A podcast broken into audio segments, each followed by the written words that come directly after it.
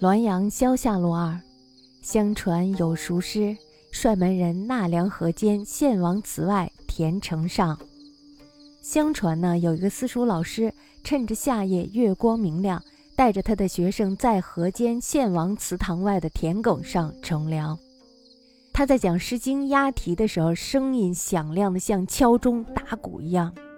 然后呢，他又让小孩子们朗读《孝经》，打算朗读完以后再讲。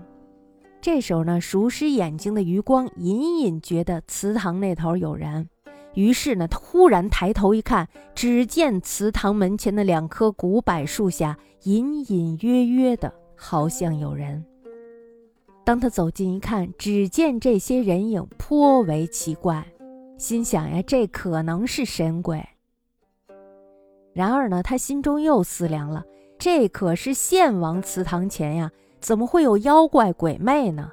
于是呢，就上前请问那些人的姓名。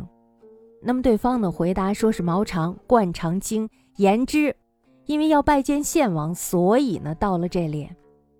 熟师这时候就非常的开心，两次叩拜，请求传授经文一礼。毛长还有灌长青这时候就齐声回答：“君所讲是以闻，都非我辈所讲。”无从奉答，什么意思呀？就是你所讲的，我们刚才都已经听到了，都不是我等所能理解的，所以呢，无从奉答。那么这时候呢，熟师又下拜说：“师亦甚微，难受下愚，请严先生一讲《孝经》可乎？”说的是《诗经》的义理，深奥精微。难以传授像我这样的极其愚蠢的人，那么就请严先生给我讲讲《孝经》，可以吗？这时候呢，颜之把脸转了过去，面朝着祠堂的门说道：“君小儿所咏，漏落颠倒，全非我所传本，我亦无可着语处。